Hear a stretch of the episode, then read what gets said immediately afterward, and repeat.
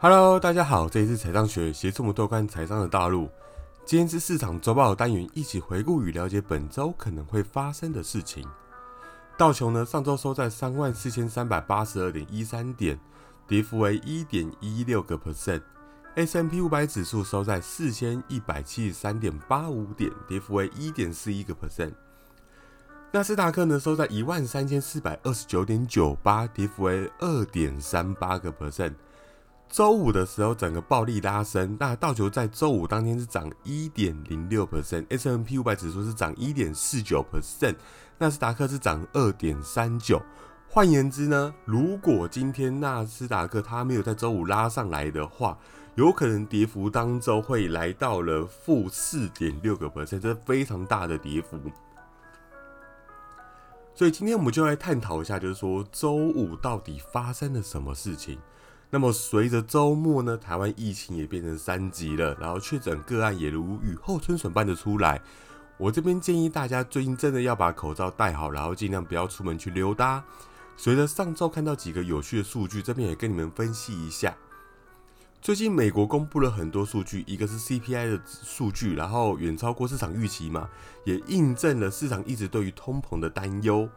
另一个就是非农就业的数据，那当然远远不及预期嘛。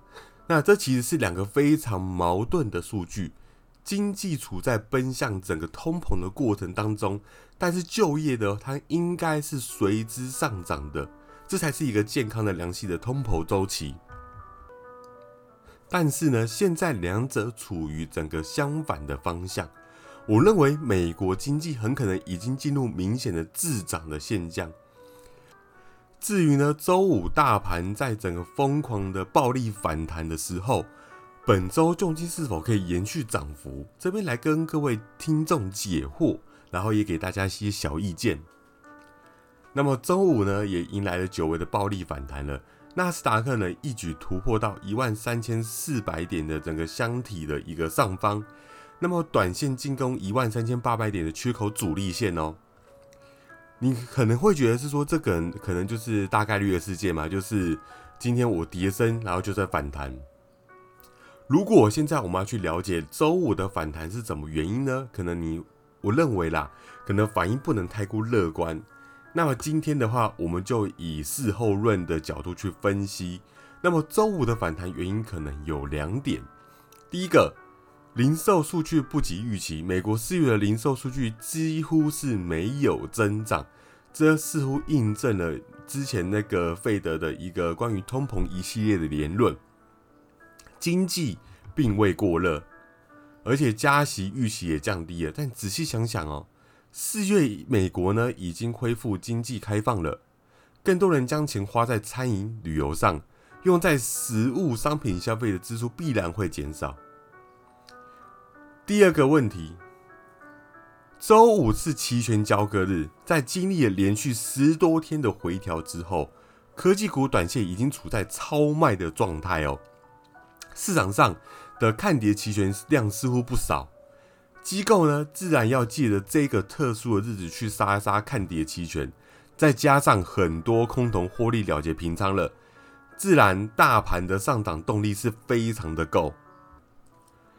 现在呢，在美股当中，长线的风险仍然是对于通膨的担忧，这个是我之前一再强调的。那么费德一再强调，美国的通膨只是暂时的，但从各方面数据来看。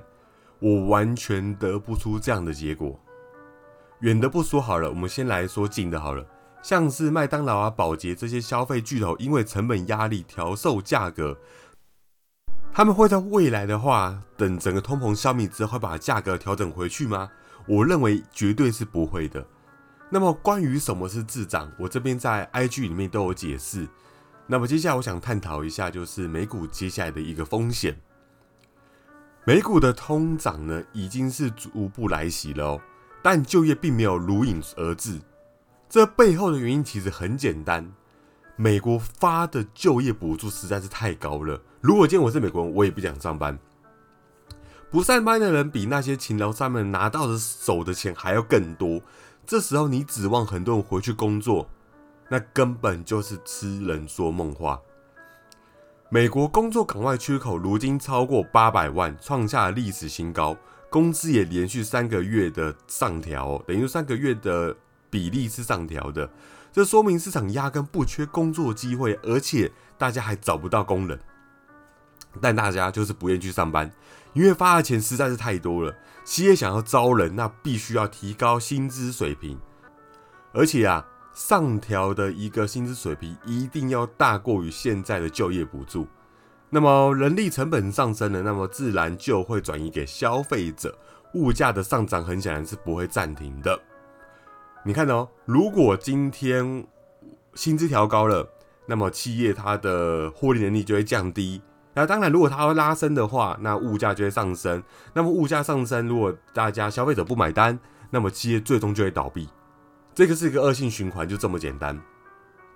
我们都知道，如果没有就业，经济自然就发展不起来。但物价又因为各种成本上涨，造成通胀的现象。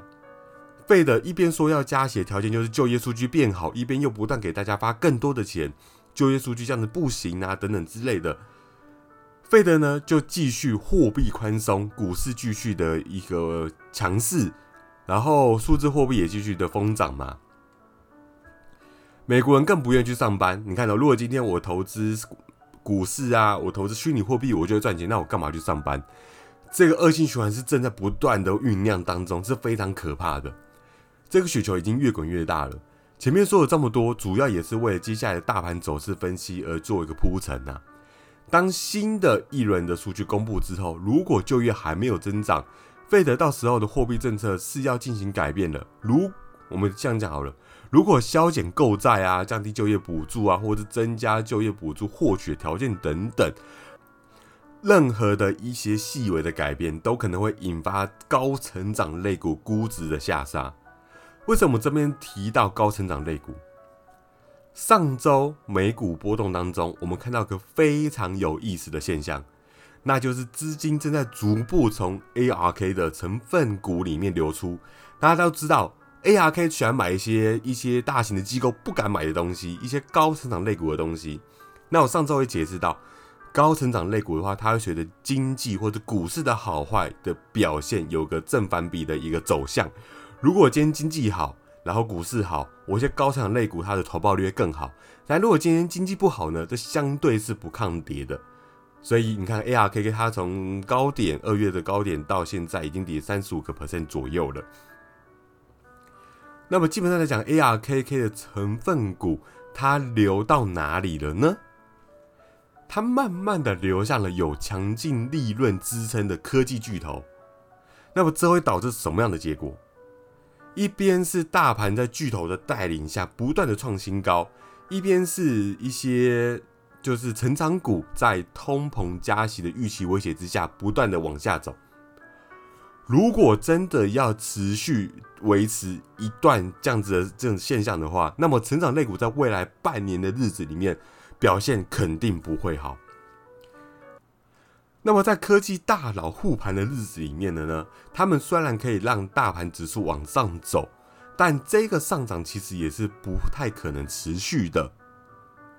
当然不会一直下跌，那我们就会等待整个科技大佬呢进入新一轮的调整期。那很多人的投资者问我，ARKK 会不会跌的更多？在今年这样的一个不断炒作加息预期之下呢？就业数据也因为发钱太多而增长放缓的，在通膨已从暂时变成长期影响的大背景之下，非的货币政策迟早会发生改变。一旦改变，高估值的 ARK 成分股自然会再一次会一个崩盘。这其实已经不算是黑天鹅了，而是必然会发生的一个灰犀牛。大家知道黑天鹅跟灰犀牛的差别吗？黑天鹅是一个。我不知道它发生概率的事情，但是它有可能会发生，但是我不知道什么时候发生，什么时候来到。但是灰犀牛在之前有一本书叫做《灰犀牛》嘛，它只说你已经知道这个事情会发生，它是慢慢慢慢的一个渐进式的往前推移，但等你到发现之后，就会被犀牛一头撞死，有点像是温水煮青蛙的感觉。OK。所以啊，近期市场对于通膨，还有说就是降息啊，什么升息等等的担忧，可能会让科技类股继续下跌。而过去几天可以看到科技类股的大屠杀只是开始，很多人认为是说他们是不是已经调整完了？但是我认为应该只是一个开头。我认为科技类股还会再下跌个十 percent 左右，但科技类股不应该被放弃，就是不该从你的 portfolio 拿出来，它还是一个带领股市往上走的一个动能。所以当科技类股的股价在低一点的时候，我觉得我们应该要在这时候逢低买入，只是还不是现在，但是在未来修正之后达到一个满足点，我们就可以进场了。那么美股呢？接下来两周走势，我也跟简单跟大家说明一下，很可能是把三月的行情再做一片 repeat。当时是市场借着美债收益率打压科技类股嘛？大家还记得吗？现在是借着通膨加息的预期打压科技股。套路整个手段，整个的一个消息面啊，跟整个波段的长相是非常高度的相似。最经典的就是目前的技术形态走势也非常的像哦。如果合情合理继续按照之前的规律运行的话，大盘可能会反弹到一万三千点附近之后，再次怎样？再次迎来一个十天左右的一个震荡下跌行情。大家要记得哦。是一个十天左右的震荡下跌行情。那这种行情是怎么走出来的？如果参考三月一句话总结，ARK 成分股暴跌，然后 FAANG 的话，它的一个去的护盘嘛，然后最后指数可能是这种震荡的走势。我在前几天的话有一个观察啦，那就是这一轮的通胀加息杀估值的话，如果杀的那些高估值的公司，这个其实和两千年的泡沫就是科技泡沫是非常的像，这些板块是新能源呐，然后还有一些 ARK 的梦幻股这样子。那么回到原本我想要说的，在整个轮动的一个周期，到底要表现的是什么？科技类股整体没有泡沫哦，那么 FANG 啊加一些就是晶片的这些科技巨头，业绩整体也是非常的好。那么现在也就顶多多二十到三十倍的一个 PE 嘛。就是 EPS 这样子，那么稍微高点，有是四十多倍的一个估值嘛。那这也不能说什么泡沫，因为毕竟很多现在价值股现在也是这样的一个估值，所以那些高估值的板块基本上已经算腰斩了嘛。我们看一些 Neo 啊，或是之前的理想啊、小鹏等等，基本上都腰斩了。那么 ARKK 呢，它也从高位回撤了三十五趴。但按照两千年的一个走法，当时很多高估值的股价是跌了八十 percent 之多，那么大盘指数是回撤了五十趴左右。如果按照这个比例参考的话，那么 ARK 的成分股可能还会再有二十趴 percent 的下跌空间。大家应该要记得一件事情：纳斯达克的话，二月新高的时候，ARKK 当时也是历史新高，然后大家一起在三月进行调整。但是纳斯达克四月又再次创新高的时候，ARKK 跌的反而更多，一个是震荡向上，一个是震荡向下走。如果接下来 FANG 再次护盘，纳斯达克重新上升趋势的话，ERKK 如果还在低位，它在那边趴着，那么意味着什么？OK，这些我刚刚都讲到了，所以给大家一份谨慎的一个忠告。今年高估值的成长类股，你当然偶尔可以去做一个波段的操作，毕竟一些暴力反弹确实能够带给我们非常丰厚的一个酬劳或报酬。但是你需要时时刻刻的警惕高估值下杀的一次再次来袭嘛？那么接下来的一年投资过程，像是银行啊。然后一些原物料啊，或是医疗，或是保健，或是消费类工业的，仍然是必须要布局的一个重要的一个板块。然后像是科技对手啊、晶片啊这些有业绩的科技类股，才是可以安稳持续可以，你可以 buy 后的一个标的。而像是我刚刚讲的高成长类股，却是一个像应该这样讲啊，向下的一把刀子。那么接下来的话就是本周我们可以注意什么？那当然本周的美股的财报发布呢也将近到了尾声。那重点我这边会比较看重的是沃尔玛然后还有 HD 加德宝嘛，然后还有思科，还有印财，还有百度，这几个是我比较会观察。那如果一些投资人想要做一个波段性，或是一个像我在当初跟你们介绍，就是财报周的一个操盘，你们这几档可以去做做看。我认为他们的表现不会太差，而且基本面也够，而且依照现在的一个板块布局，这几个是 OK 的。然后周四当然就是费德将公布四月利率会议纪要啦。那么市场基本上聚焦是聚焦在于费德对于未来通膨的看法，而且去判断费德会不会缩减购债的一个规模，或是它的时程日程是怎么安排的。这个是对于现在通膨是非常重要的一个议题。然后接下来就是本周会有一公布一些经济数据嘛，那当然就是美国制造业 PNI 指数。那么当然，目期就是预期啦，整个是比较表现的比较好的。那这个数据也会让美国的经济显示它是在逐步的往上走，是温温的上扬的一个数据。那当然里面的话会去呼应我在上周有讲到，如果经济现在确实在往上走的话，那下一次的失业人口如果再继续居高不下的话，那这个就有问题了。所以这个要大家注意一下。然后接下来是中国的数据的话，中国是没有。然后再就是英国会有一些的数据嘛？那我认为现在英国啊、欧洲整体的投资氛围是应该是有些的好转。然后他们的疫情现在状况也稍微有消弭一些些了。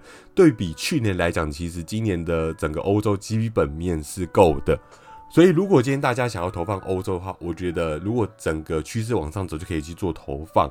原上来讲的话，我这边还是建议啦，欧洲你可以去稍微少量布局到一些比较偏向是大型类股的一个基金，哦，大型类股的基金，然后剩下的话就是投放在那个原物料啊、银行啊，或者是一些建户类上面。那如果今天你想要投资 ETF 的话，我这边还认为 x 银是非常适合。那或者是像是大家之前曾经买过的贝莱德世界矿业呀，那或者是贝莱德的世界金融，又或者是想想看哦，对，还有贝莱德那个世界健康。因为说实在，这几个真的是非常稳健的一个标的，而且是非常符合现在的一个趋势，还有它的一个资金流向的一个标的。